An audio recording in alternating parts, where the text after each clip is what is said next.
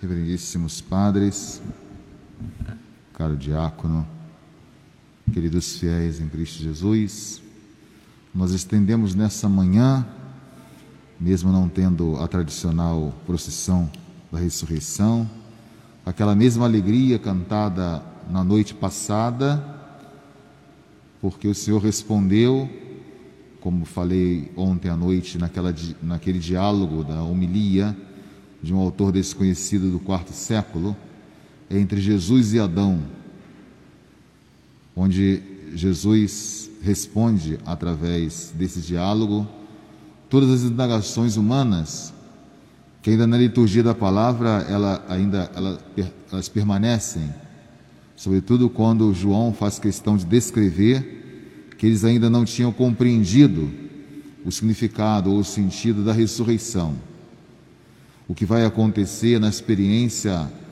do cenáculo no domingo que vem, quando Jesus então vai aparecer aos seus apóstolos e aí vai ser confirmado para eles tudo aquilo que eles já conheciam acerca dos profetas e todas as promessas que Deus tinha feito no Antigo Testamento para planificar a história da salvação e também dotar de sentido a vida dos homens. Por isso, aquilo que eles vão experimentar, a experiência com o ressuscitado, eles vão também testemunhar. Sem essa experiência, não poderiam jamais testemunhar, ou ficaria simplesmente aquela indagação que foi de Maria Madalena, mas também dos dois apóstolos. Percebo que, mesmo aqueles dois que tinham essa intimidade com Jesus, como descreve o Santo Evangelho, eles também ainda não acreditaram.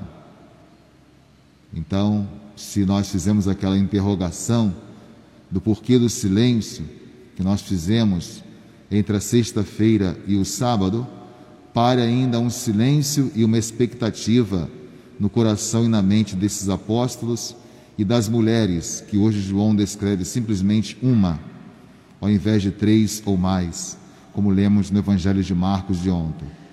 É apenas Maria Madalena que vai correr contando aos apóstolos. Os apóstolos correm para visitar o túmulo e depois então da experiência com o ressuscitado, eles correm o mundo inteiro para testemunhar aquilo que eles viram e ouviram do próprio Cristo ressuscitado.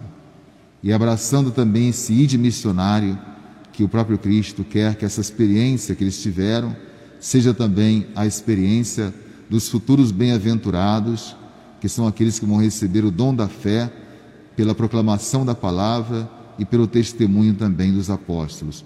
Por isso, nós já começamos neste domingo de Páscoa a ler o livro tipicamente pascal, que é esse livro dos Atos dos Apóstolos, onde os apóstolos vão testemunhar, todos eles, aquilo que experimentaram.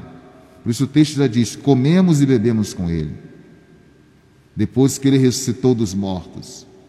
Então nós não anunciamos uma ideia, não vendemos uma ideia sem um fundamento. Aquilo que eles proclamam foi antecipado pela experiência com o ressuscitado mesmo.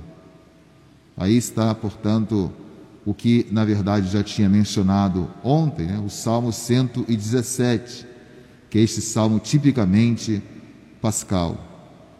Jesus, portanto, que é retirado do túmulo pela comunhão com o Pai. O Pai não abandona o seu filho também no sepulcro, pois que não o abandonou na morte de cruz, quando ele diz: Meu Deus, meu Deus, por que me abandonaste? E no final, tudo está consumado, é a expressão de uma humanidade de Jesus para confirmar que ele é plenamente humano como nós trememos também diante da morte. Essa fala expressa o lado humano que Jesus não podia negar, porque se ele não tremesse diante da morte, ele não seria plenamente humano. Mas ao mesmo tempo, essa frase significa um despojamento e uma entrega plena de Jesus ao projeto do Pai e se sente ao mesmo tempo ali sustentado pelos braços do Pai. Como um autor soviético quis colocar numa iconografia é, o Pai sustentando a cruz e acima do Pai o Espírito Santo. para mostrar que, mesmo nesse momento da paixão, existe essa coinonia, essa comunhão perfeita entre a Trindade Santa. Por isso, nós estamos aqui para cantar as maravilhas do Senhor. A Páscoa é o maior evento, ou a maior maravilha que Deus realizou para a inteira humanidade. A mão direita do Senhor fez maravilhas. A mão direita do Senhor me levantou. Venha para fora. Assim como Jesus chamou Lázaro, que estava no túmulo, Lázaro, venha para fora. É o Pai que tira hoje o seu filho desse vazio do túmulo, ou desse túmulo que não tem ainda um significado sobre o plano de Deus, porque ele sendo sinal de morte, a própria morte que foi morta pelo sangue redentor do Cristo na cruz, agora também não consegue aprisionar Jesus na experiência eterna da morte. Por isso, como falei ontem, né, o desperta tu que dormes. Ou seja, o pai é o primeiro a chamar o filho e a consolidar esta comunhão com o filho, como de fato nós testemunhamos é, nesse Santo Evangelho e também na própria primeira leitura. E essa experiência vai ser aquilo que nós chamamos do querigma, o fundamento do anúncio dos apóstolos, que não pode se distanciar desta realidade. E depois vamos ver a experiência da própria Páscoa, que vem subsequente a essa proclamação do querigma. Nós vimos, nós ouvimos, nós comemos, nós bebemos, nós fizemos uma experiência com o ressuscitado. E é essa mesma experiência que somos chamados a fazer ainda hoje. Agora, dentro do projeto de Deus, aquele que tem uma morte é, como se fosse um ladrão, um homem desprezado, como descreve muito bem o servo sofredor, que não tendo culpa nenhuma, ele morre como culpado. Agora, portanto, aí está a lógica de Deus. A concretização desta lógica presente nesse Salmo 117. Sim, é a pedra que os pedreiros rejeitaram. Jesus é essa pedra angular, é a pedra central que dá sustentáculo não somente à igreja que vai nascer desse mistério, mas que dá sustentáculo também à nossa própria vida humana. Portanto, São Paulo nos chama a atenção daquilo que nós temos que viver nesse dia perfeito.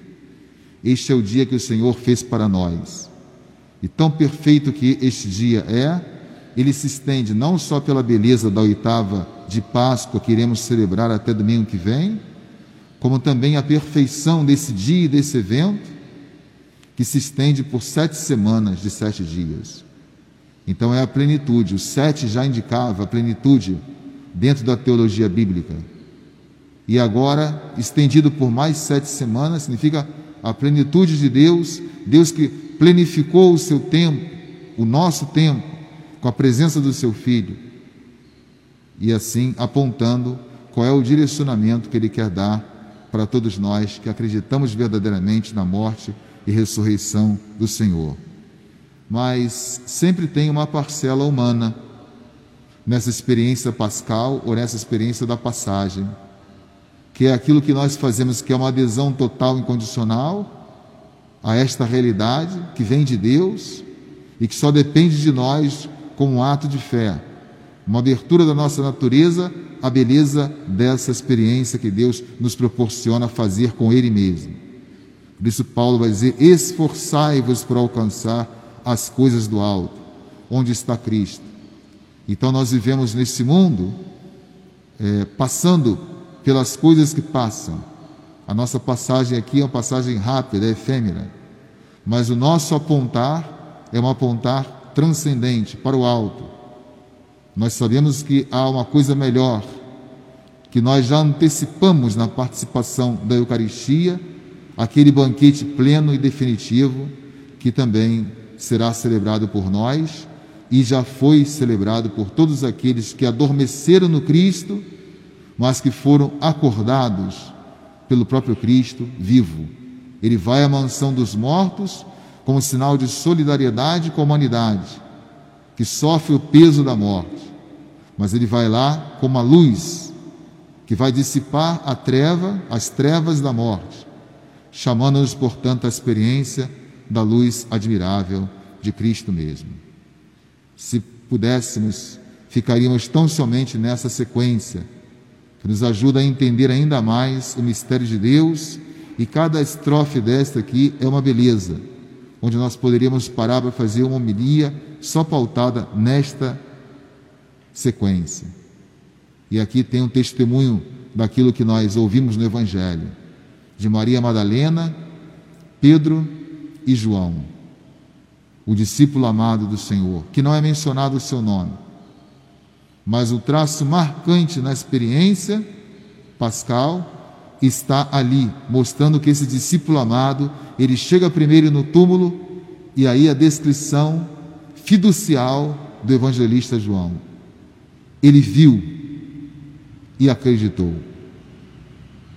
Ou seja, se houve um titubeio por parte de Maria Madalena e ao mesmo tempo de Pedro, o discípulo amado que está ali presente faz questão de descrever que, na sua visão de longo alcance, por isso nós temos a prefiguração de João como sendo o animal da águia, o evangelista da águia, porque ele consegue ter um olhar mais além, mais adiantado, mais avançado, mais aguçado, como tem a águia. Ela tem um olhar de longo alcance. Ele faz questão de destacar. Porém, ainda não acabou. O projeto de Deus, dentro do mistério da salvação, sim, com a ressurreição de Cristo, mas ainda não terminou o plano revelador de Deus, porque tem ainda como objetivo fazer com que o seu filho se manifeste aos apóstolos. E essa experiência, mas não podemos entender a ressurreição simplesmente pela aparição. Ela em si já tem a sua riqueza como evento, criado e proporcionado pelo próprio Deus.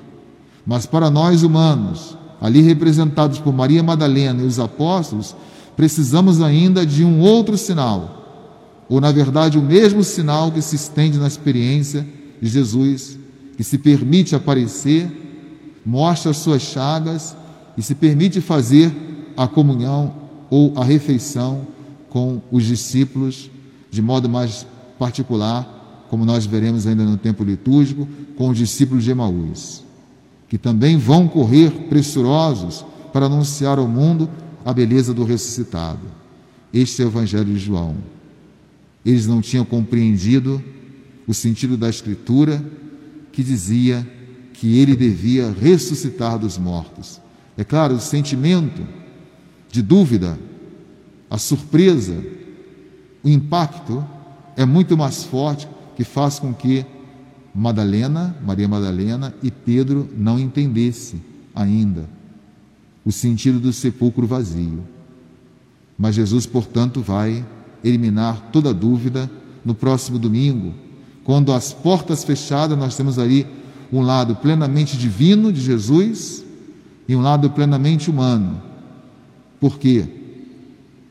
João faz questão de descrever, estando as portas fechadas por medo dos judeus, Jesus já com o seu corpo glorioso, não tendo mais nenhuma precariedade da condição da natureza humana, ele entra no recinto e aparece aos seus, estando simplesmente ausente Tomé, onde Jesus depois vai repreendê-lo pela pouca fé ou pela falta de fé, porque não bastou para ele simplesmente o testemunho dos outros apóstolos.